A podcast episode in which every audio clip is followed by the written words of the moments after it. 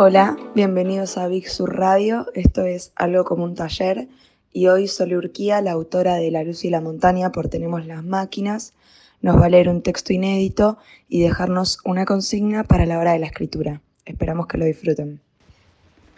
Ayer fue un día frío y extrañamente nublado. En esta zona casi siempre hay sol y nada de humedad y nos desconcierta cuando las sierras no se ven por la niebla.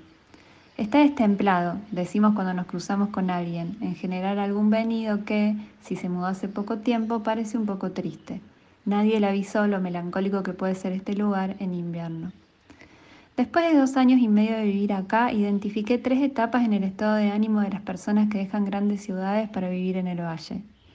La primera es el momento de ilusión, maya. Creemos que llegamos al paraíso. Nuestros hijos trepan árboles, corren por el monte y aprenden a nadar en arroyos. Los proyectos de educación alternativa florecen. La gente organiza compras colectivas de frutas y verduras orgánicas a productores locales y el resto de los alimentos los conseguís los miércoles en la plaza donde se hace una pequeña feria. Los colores de las cosas parecen más nítidos y concentrados que en cualquier otro lugar. Esta etapa suele durar de uno a tres meses. Después empieza el momento de la caída, que puede ser más o menos dramática dependiendo de cuánto escaló la ilusión inicial. Un día escuchás al hippie que armó el espacio de niños al que llevas a tu hija hablando con la madre de una nena de dos años. Le dice que la nena le pegó a un compañero, que revisen las actitudes que tienen en casa, que seguramente la violencia viene de ahí. La madre lo mira un poco sorprendida y preocupada. Es una chica dedicada y cuidadosa con su hija. Le dice que bueno, que gracias, que va a estar atenta. Tenés que controlarte para no tranquilizar a la madre y aclarar que es evolutivamente esperable que una nena de esa edad a veces pegue, que no es violencia porque no tienen intención de lastimar, que, que suele ser una simple descarga motora. Eso y otras intervenciones al menos cuestionables te llevan a darte cuenta de que el hippie no tiene la menor idea sobre educación ni primera infancia y te empieza a preocupar un poco que, legalmente hablando, tu hija no esté escolarizada. En el grupo de WhatsApp que se armó para organizar la compra orgánica comienzan a aparecer reclamos. Al final siempre reparto yo, alguien se llevó mis manzanas verdes, estas no son las papas que pedí y así. Cada tanto llega un mensaje de alguna persona que, ofendida, dice que así no le da para seguir. Otros se van del grupo sin avisar. Un viernes de invierno a las 8 de la noche ya estás en pijama. Arriba del pijama te pusiste una polera de lana y estás parada sin hacer nada al lado del fuego. Si te alejas más de un metro, empezás a tener frío. Tus manos están rojas y ásperas por el clima seco y por ponerlas tan cerca de la chimenea. Tus amigos en Buenos Aires van a salir a comer, al teatro, al cine, a presentaciones de libros, tal vez a alguna fiesta. Este segundo momento suele durar lo mismo que el frío de tu primer invierno en el valle. La tercera etapa, quizás como la de cualquier relación amorosa, es la más verdadera. Te das cuenta de que las virtudes del lugar no eran para tanto y que, afortunadamente, las falencias tampoco. Anotás a tu hija en una escuela alternativa con habilitación en la que trabajan maestros de verdad. Entendés que tus amigos van a visitarte en verano y que vas a tener que hacer un cronograma claro para el cuarto de visitas porque va a estar casi siempre ocupado. Algunas personas vienen incluso durante el invierno. Además, amigos de amigos te avisan si están en el, en el valle, por más que no te conozcan. Vos los llevas a un arroyo secreto al que los turistas no tienen acceso y, si el diálogo fluye, los invitas a comer a tu casa. Saludas educadamente y agradeces antes de irte del grupo de WhatsApp de la compra orgánica. Agradecer por todo es algo que está bien visto en el valle. También salís de un grupo que se llama Red de Ayuda Mutua, en la que circula mucha información antivacunas y terraplanista, y de otro que se llama Eventos Trasla. Mirás las montañas, inexplicablemente naranjas, y su permanencia y quietud te recuerdan lo que es el silencio. Ir al arroyo con tu hija te pone contenta, incluso en los domingos soleados de invierno en los que una cierta tristeza parece estar latente, lista para tomarte si te descuidas un segundo. En el valle vive una mujer experta en medicina andina. Vivió muchos años en una zona a la que ella se refiere como la cordillera. Nunca supe exactamente a qué parte de las montañas se refiere, porque parece manejarse en una geografía anterior a la división en países.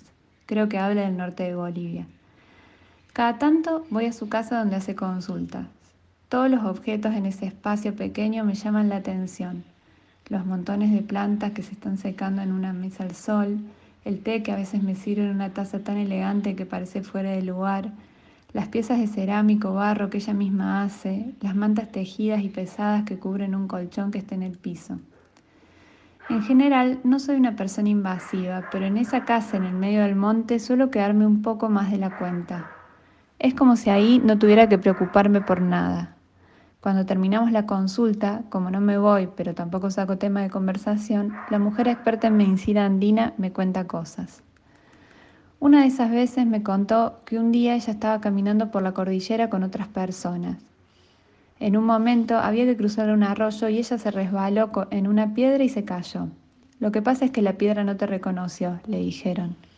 La mujer, experta en medicina andina, consciente que esta historia chocaba con mi paradigma occidental, me dio un segundo antes de decir que puede sonar infantil y ridículo desde la mirada a la que estamos acostumbradas. Después no aclaró nada más. La primera amiga que me hice cuando llegué al valle se llama Mariel. La conocí porque mi hija empezó a tomar unas clases de arte con ella.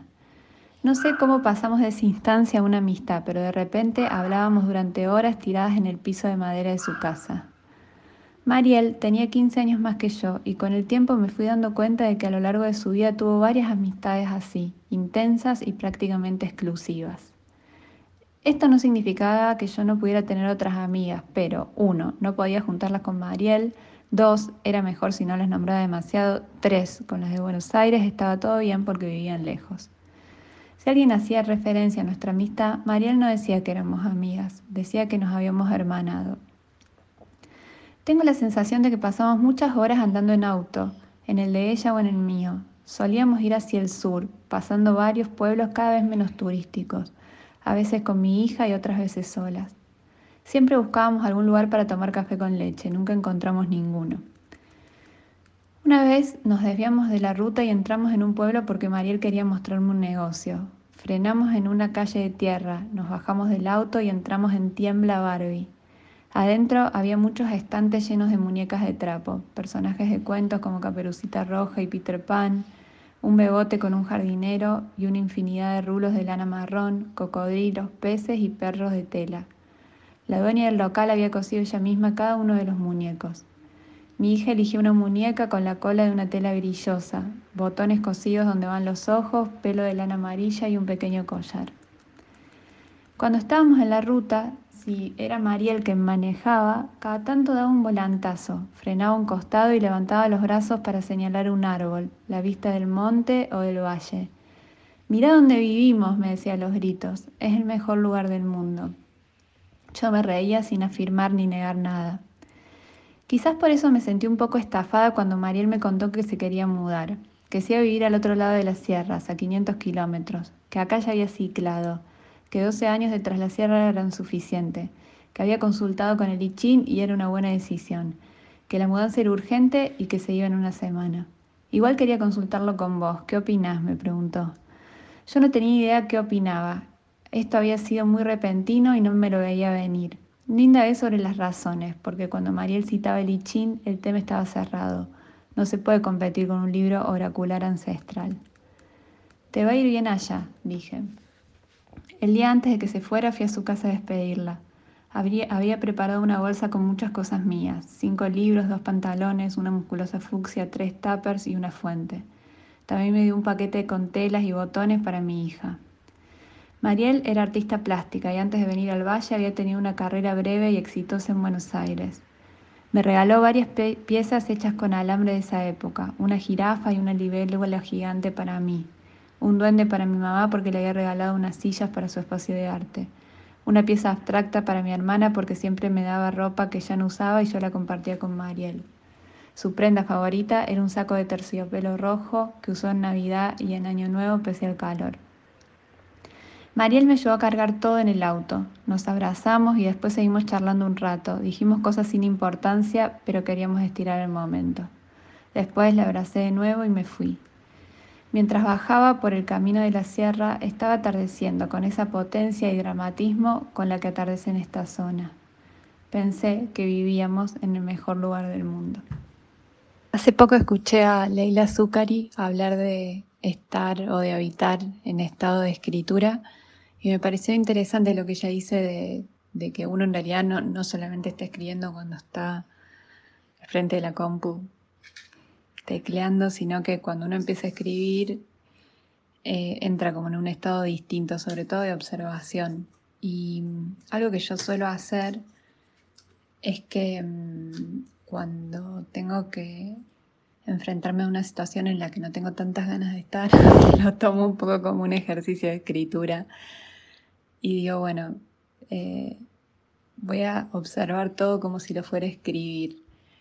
Y mm, es interesante lo que pasa. Y una de las cosas que a mí más me gusta de escribir em, es esa sensación de, de tener la observación como más aguda.